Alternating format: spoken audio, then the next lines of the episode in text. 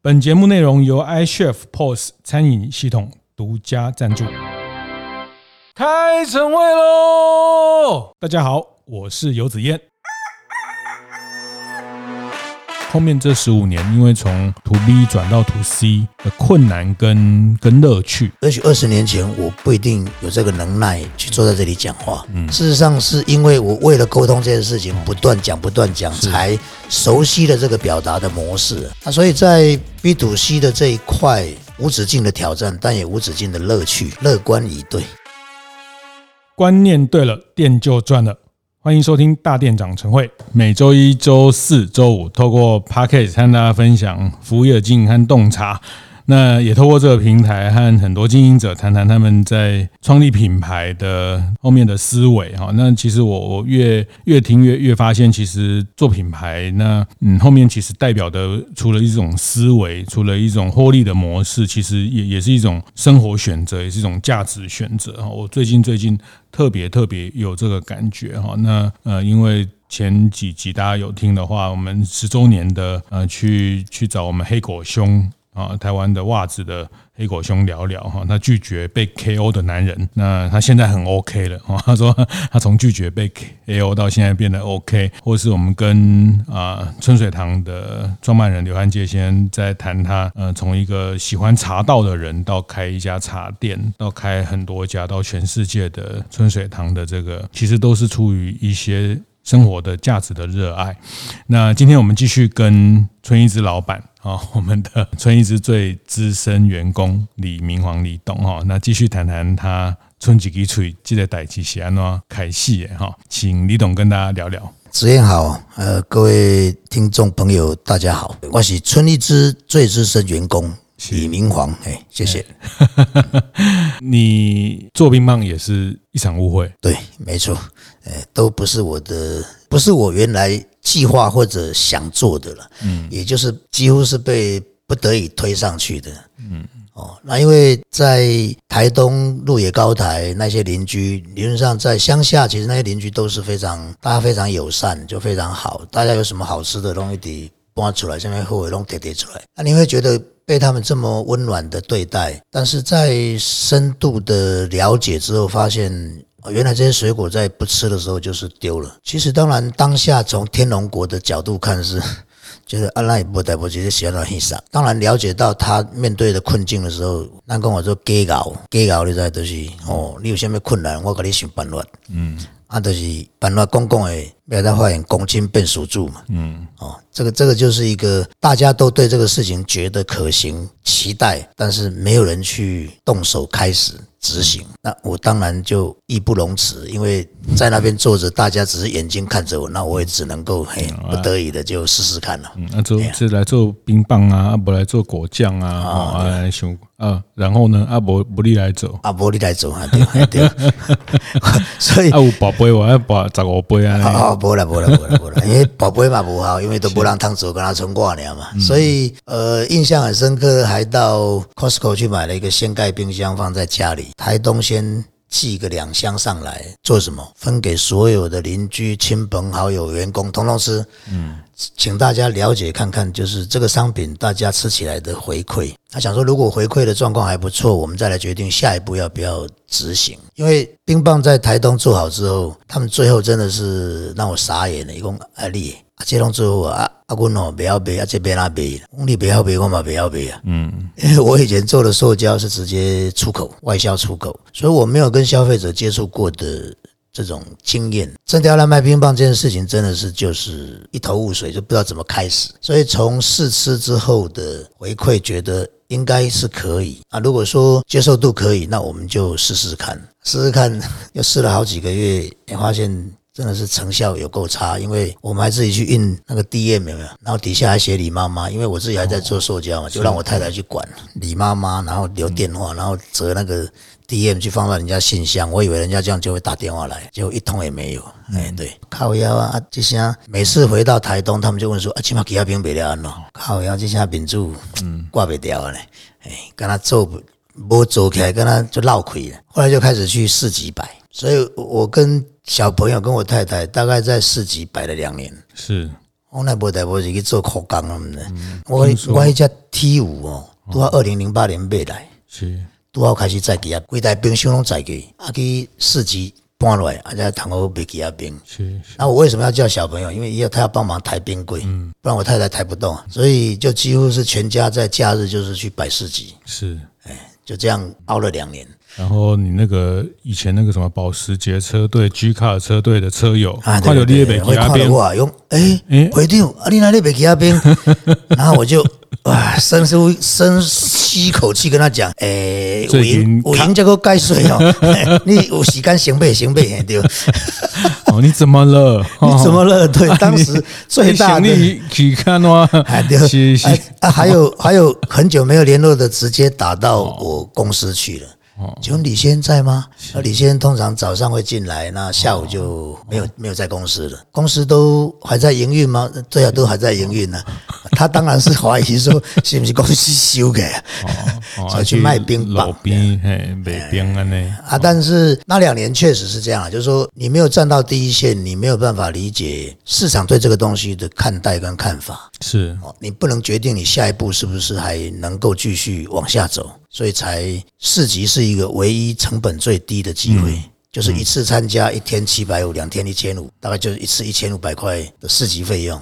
是啊，其他的工都不用钱嘛，我自己车边钱，自己搬边钱，家己买边钱嘛。嗯，所以计就的安尼先开始。买卖出去啊？啊，都是卖卖出去啊。是，底下嘛加关口了嘛是卖卖出去的。我就说我最怕看到那个欧巴桑，他真是我们村一支的天敌，因为他来的跟他要嫌的。哇，要喜欢给他冰还得贵。嗯，因为当时在定价三十块的时候，其实一枚冰棒才十六块。是，其实那是一个。不得已，但是也很大胆的决定，因为我当时其实是这样，就是说，也希望找一个台阶下。如果三十块卖不动，我就回来跟哦，人家熊亲共哦，这个市场对这个物件无法度接受哦，咱都归去刷刷。就定价三十之后，才发现，哎，大家变成好奇。你敢定价三十，他已经想说，你凭什么？最早是三十。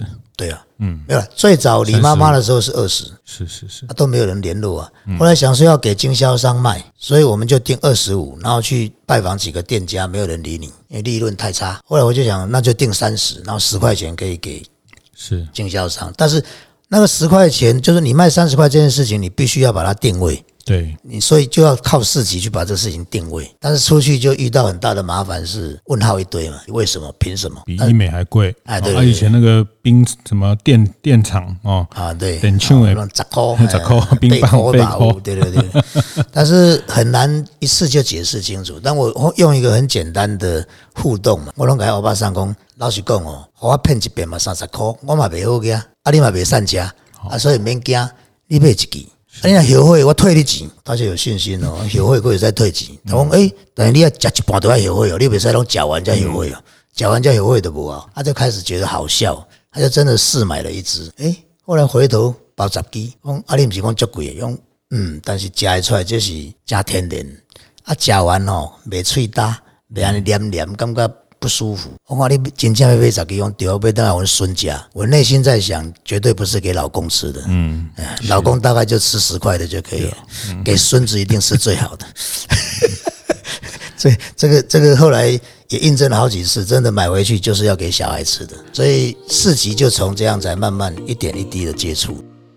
节目进到这里，稍微休息一下，和大家分享合作伙伴 iCHEF 的相关讯息。缺工问题一直是这几年热门的议题，对于人才流动率高的餐饮业来说，更是一大难题。身为老板的你，也总是烦恼招募不到员工，苦思不出问题在哪吗？这次我们节目合作伙伴 iCHEF 在这个月与一零四人力银行共同举办的活动，一定很适合你。这次活动将针对缺工议题，拟定餐饮业征才的必胜攻略，从吸引人才的必备要点到餐饮招募市场等现况，一一为老板们详细解析。想做好准备，在即将到来的征才季顺利找到适合人才的话，真的很建议报名参加这场活动。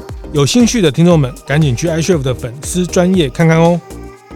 也印证了好几次，真的买回去就是要给小孩吃的，所以市集就从这样才慢慢一点一滴的接触。春一是非常不容易哈，它打破了冰棒品类的价格天花板哈。那其实我我觉得我都都都向来都认为这个，嗯，这个也是跟李董学的哈，卖卖贵是我的本事哈，那吃不起是 大家的问题哈，就是说，嗯。当包括我们上一集讲，你你把这个品类、把这个产品、把这个品质做到一定程度，再去思考价格跟价值，因为这个已经是个呃，在在服务业、在餐饮业，我们都在一个红海的市场，我们都在一个呃完全竞争的市场。好，那你怎么找到一个位置？是是去沟通你的价值，这我我觉得春义之在这这十几年，呃，把这件事情做得非常非常的呃极致哈。那现在三十块已经在春义之买不到了，现在最低的四十，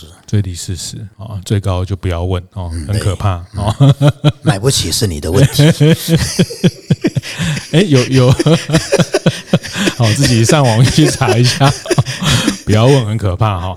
这个那包装啊等各各方面的条件，那包括呃很多的。其实上一集也谈到，像我们在看到日吉屋他去和伞，把和伞的那个放到照明的灯具。那其实过去李董把他自己做呃塑胶射出的一些核心的能力，然后做到冰棒的冰棒棍哈。其实他们在冰棒棍的各式各样，跟动物园就有动物园的合作，跟莺歌陶瓷博物馆就可以在那个冰棒棍里面去去做变化，然后大家吃完之后，哎，可以把那个冰棒棍当当。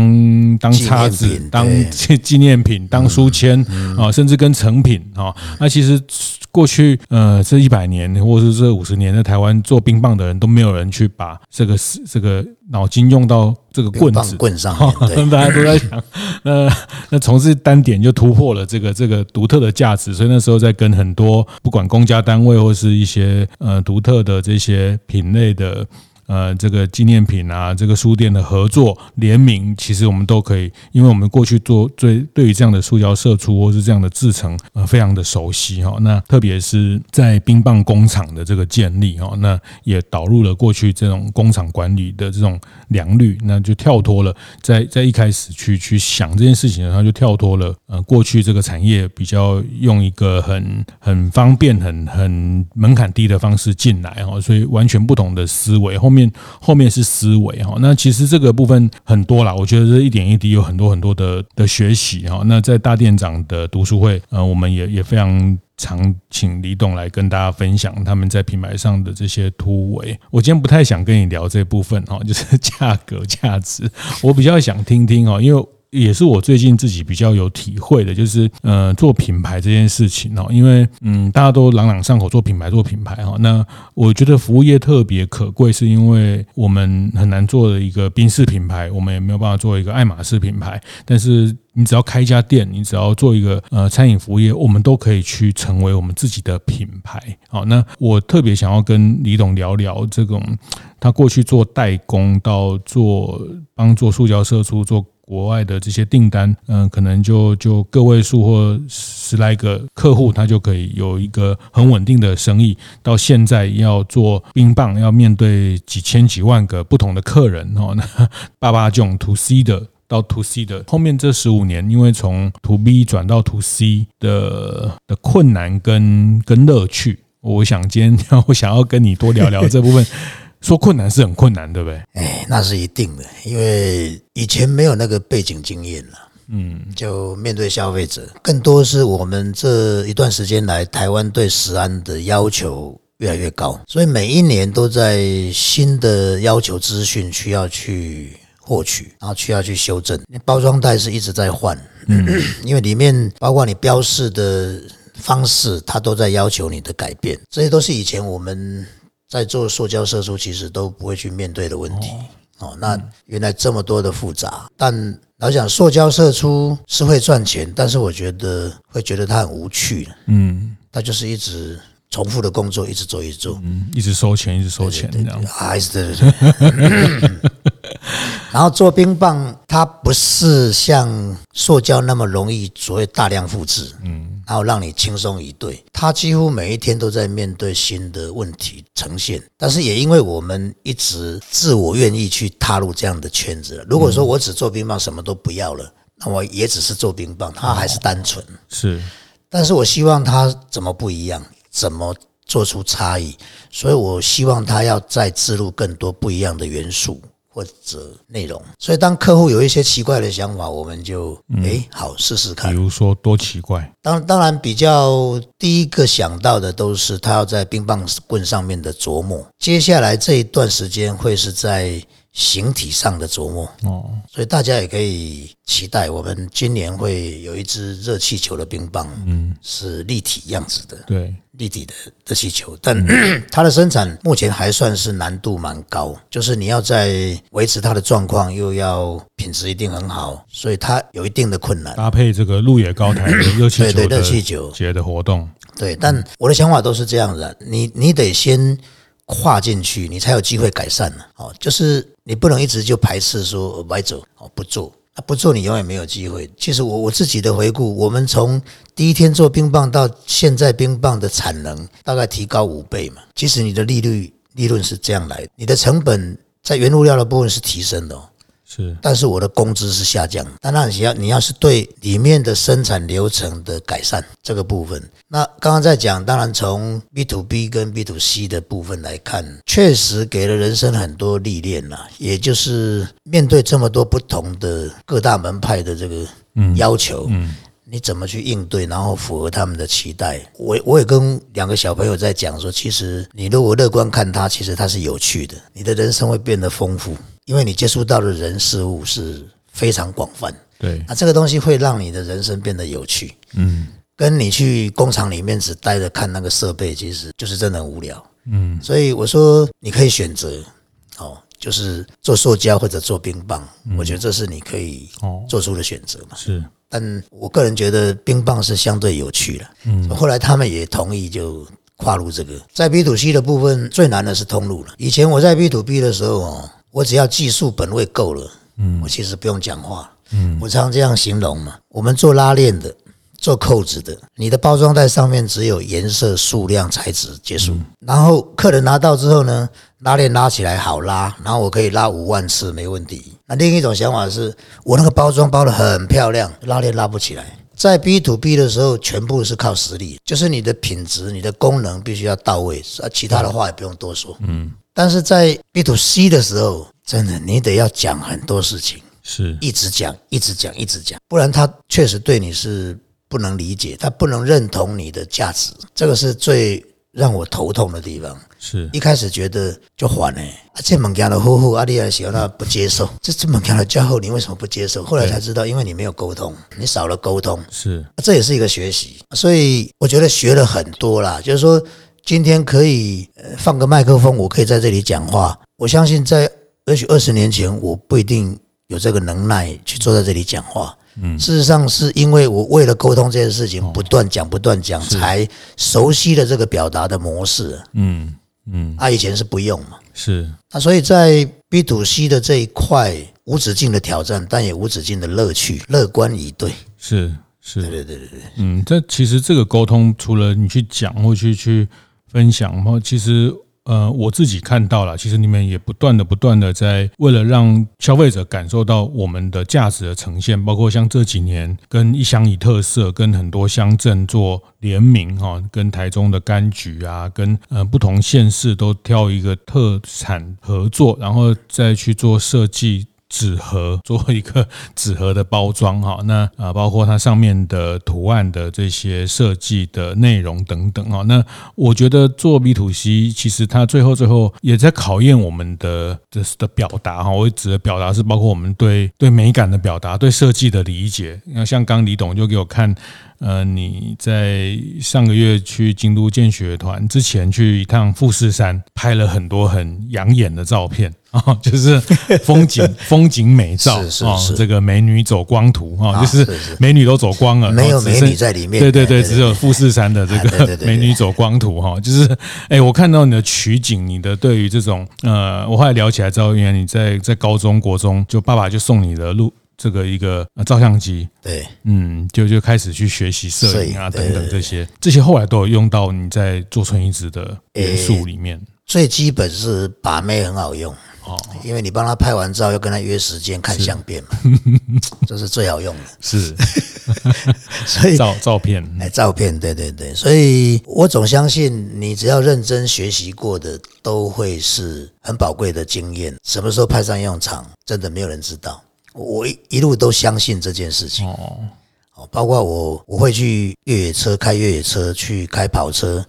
都一样。我自己讲一个有趣的经验，因为越野车我开的经验比较丰富。有一次我开了我的 T 五到新竹，有一个建筑工地要盖房子嘛，那他工地还没盖之前是一片草皮，是他就办了一个所谓的那个活动，就是摊位活动，他邀请春行者去摆摊位，然后可以卖冰棒。但是我从台北载了冰箱，载了冰棒。开到新竹去，他那个工地在那个草皮上摆冰棒，就摆到下午吧，下大雨，西北雨都变成烂泥巴。最大问题来了，很多人哦，可能我卖果酱的，我只要拿一个皮箱提了就走了。嗯，我有个冰柜，还有一堆冰，我请问怎么弄出来？是，然后也现场看到很多发财车要进去进不去，进去就打滑，载的东西开不出来。但我那时候其实已经没没有路可以走了，那怎么办？那人家要收摊了，下大雨要收要走了，我就想说，嗯，那我应该把我的。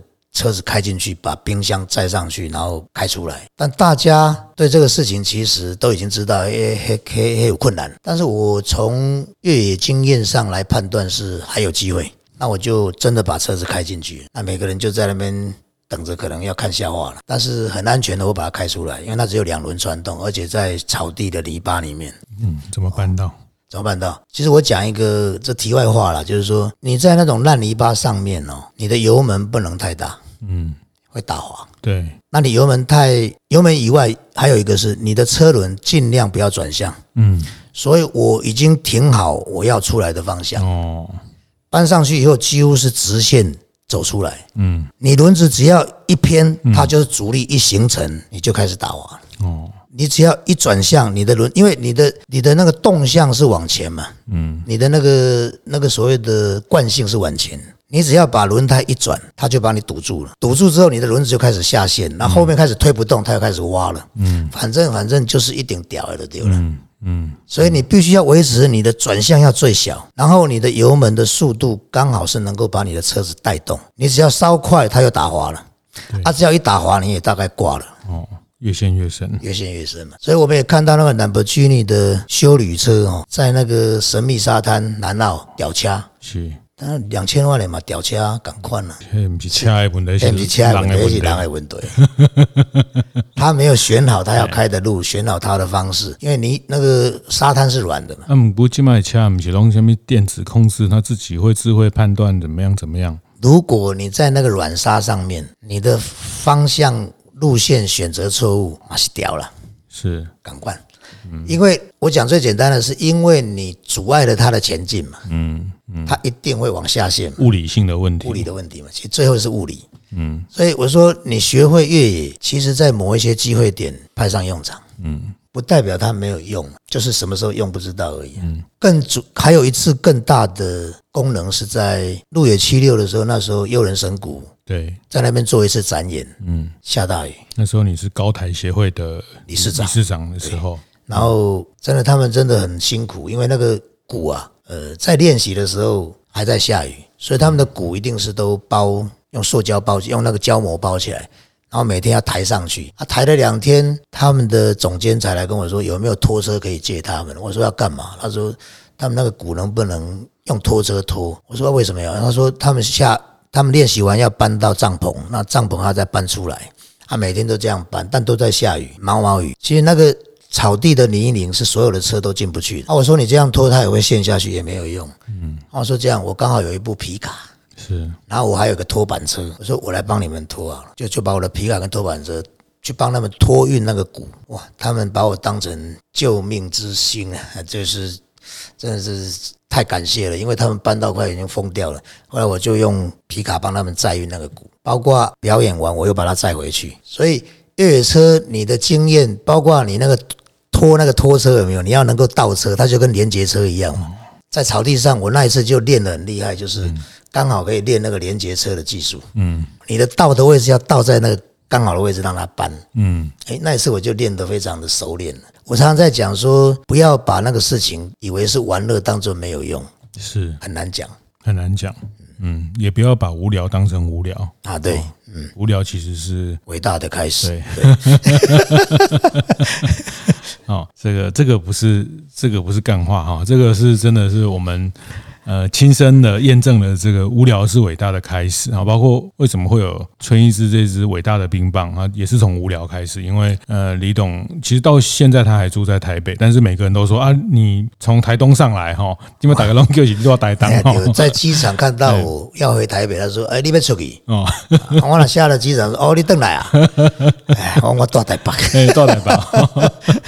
对，然后 就是到 到到现在，李董还是住在台北，但是，呃，我觉得背后啦，我我一直觉得。春一枝，我一开始的认为就是我开始觉得啊，李董很很很会玩呐，很很很多的想法啦，很多的点子，然后其实我我越认识越越发现，其实他后面后面其实是是一种呃学习跟解决问题的能力啦，我觉得那个是核心啦。好，那刚讲到这个无聊的开始，也是他们呃，其实从小他就带着小孩志松啊、成哲还有妹妹啊，这样一路玩玩玩玩到本来在花莲玩玩到去台东玩。到呃住到民宿的老板都不收他钱，因为他常常来，每天来住到这个邻居都把他当做自己人，然后这个东西吃不完送不出去，水果没有办法运到外面卖的时候就放在家里门口，然后就是早上起床门口就就就有凤梨，是就有水果，就有释迦，嗯，是从这里开始，然后就是说，呃，他才发现，哎，原来这个是大家的问题，所以也印证了天下没有白吃的水果，是，哎，对。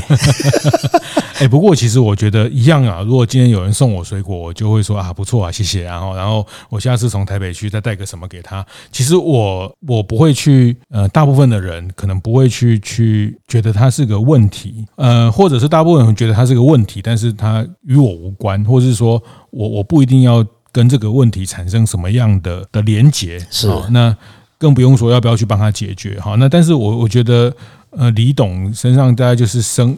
生来就有一种，嗯、呃，这种看到问题就想要去去解决的那种，有这个坏习惯，有有有这种感觉哈，对对对，就想要去解，想要去希望把它改善或者把它变好。嗯，对我很多朋友到我家里来，会发现我有很多小东西，嗯，很多小用品，嗯，他说哇，怎么这么好用？嗯，其实那个东西在 Costco 你也看得到，在百货公司你也看得到，但只是你没有去买。嗯，像是什么东西？像什么？对，譬如说有一个。温度计，对，室内跟室外的，它有个感应器放在外国外面，那个是美国的哦。所以你早上起床，你只要看那个温度计，它有室内温湿度跟室外温湿度，然后你有时间，有星期几日期。那好处是什么？你一起床，你要知道现在外面的状况，外面现在的湿度跟气温，你等一下出门。你大概做出一些判断。这个东西在 Costco，我没有一个朋友找过那个东西，后来都是我帮他们买。他其实一直摆在那里。有这个？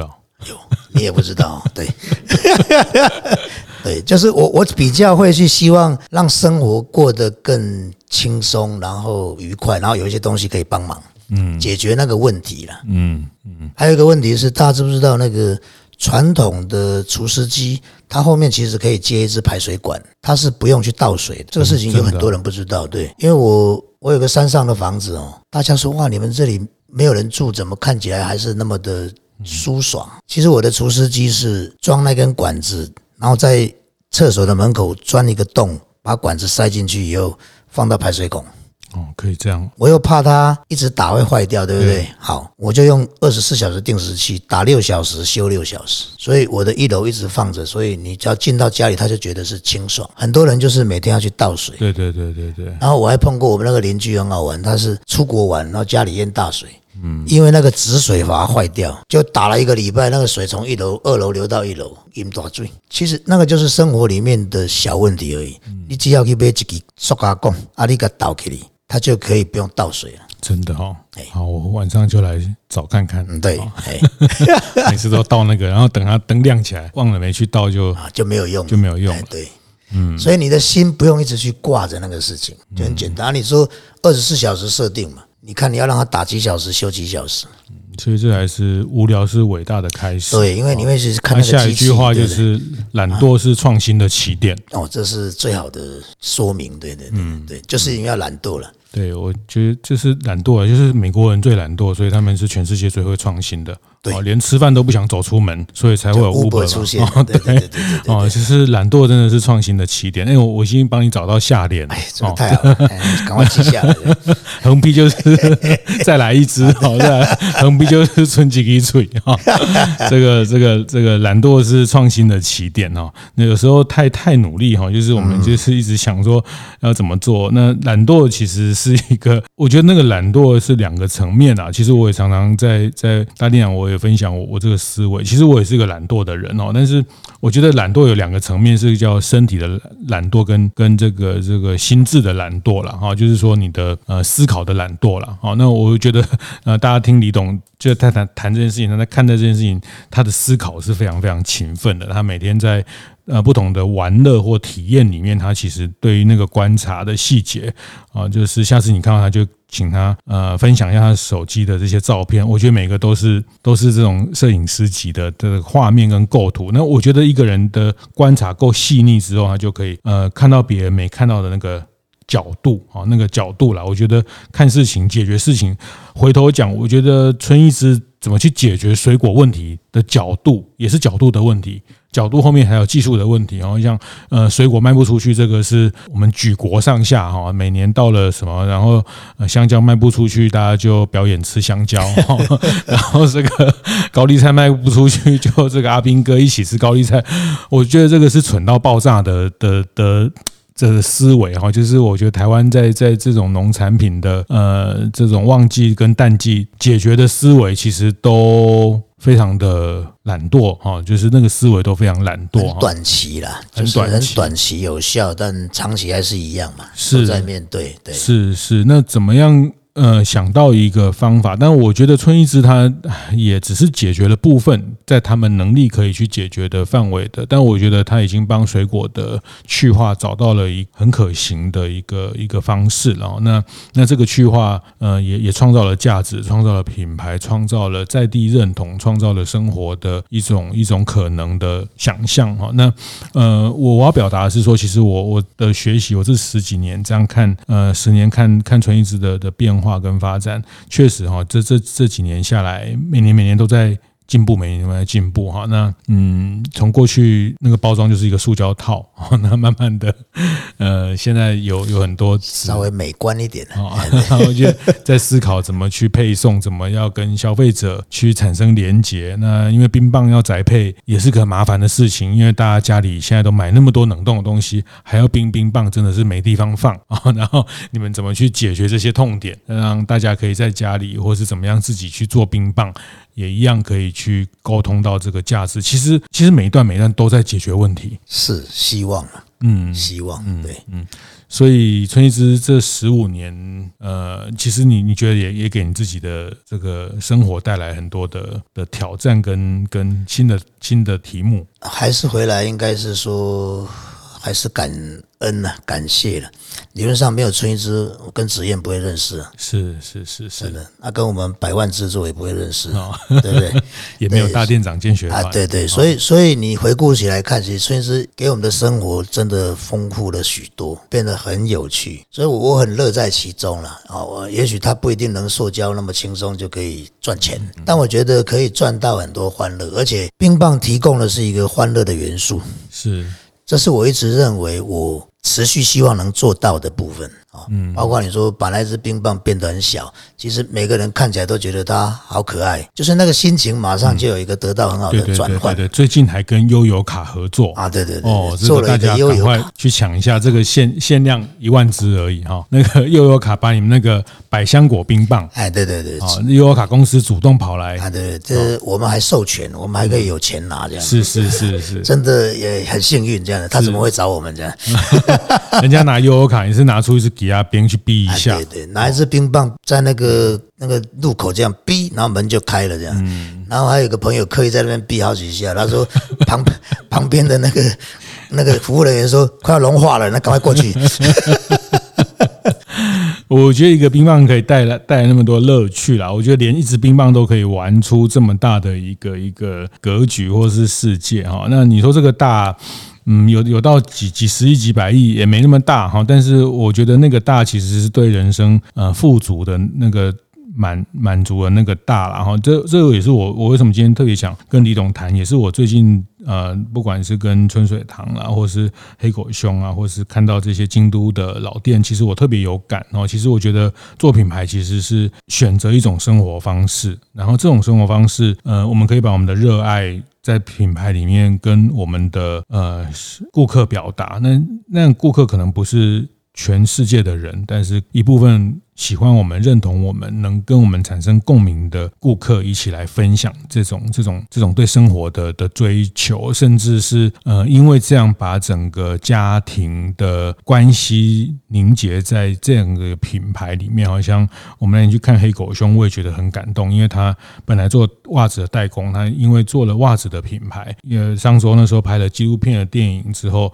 他往品牌这条路一直走，然后现在小孩呃学设计的也回来了。学这个喜欢打球的也回来了啊，帮家里的品牌持续下去。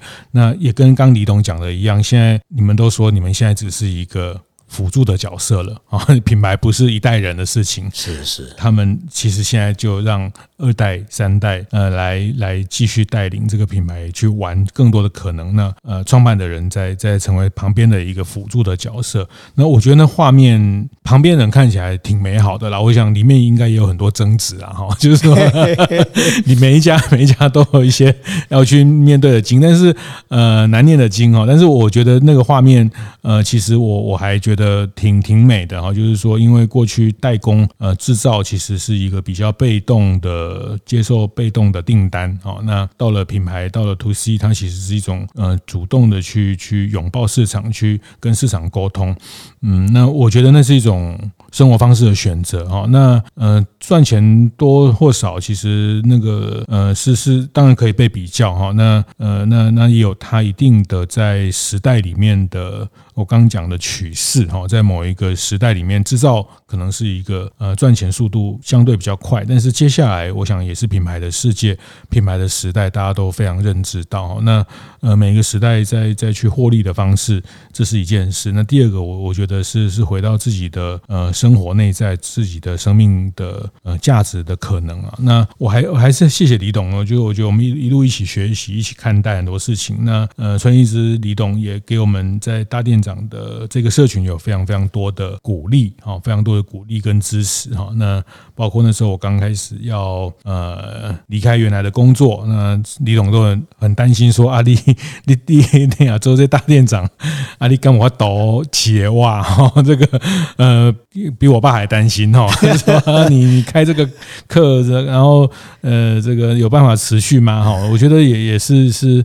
呃，也非常谢谢很多一路以来这么多的呃陪伴我们一起在在往前走的呃伙伴呐、那我我想，嗯，也也是一种一种幸运哈。也也谢谢春一枝这这么这么长时间在大店长跟很多伙伴啊，也也其实也促成了很多伙伴之间的合作。是，其实谢谢了，谢谢大店长，真的呃丰富了我们的生活。其实让我们跟二代之间有共同的话题。是，因为共同在接受的这一些资讯，呃，而且都是很正能量的。我觉得最最让我感动的是那个读书会，是。对那时候读书会的回顾是说，做面包的会带面包来，嗯，做咖啡的带咖啡来，那做冰棒的带冰棒去，是。场地不用钱，上课不用钱，还有东西吃。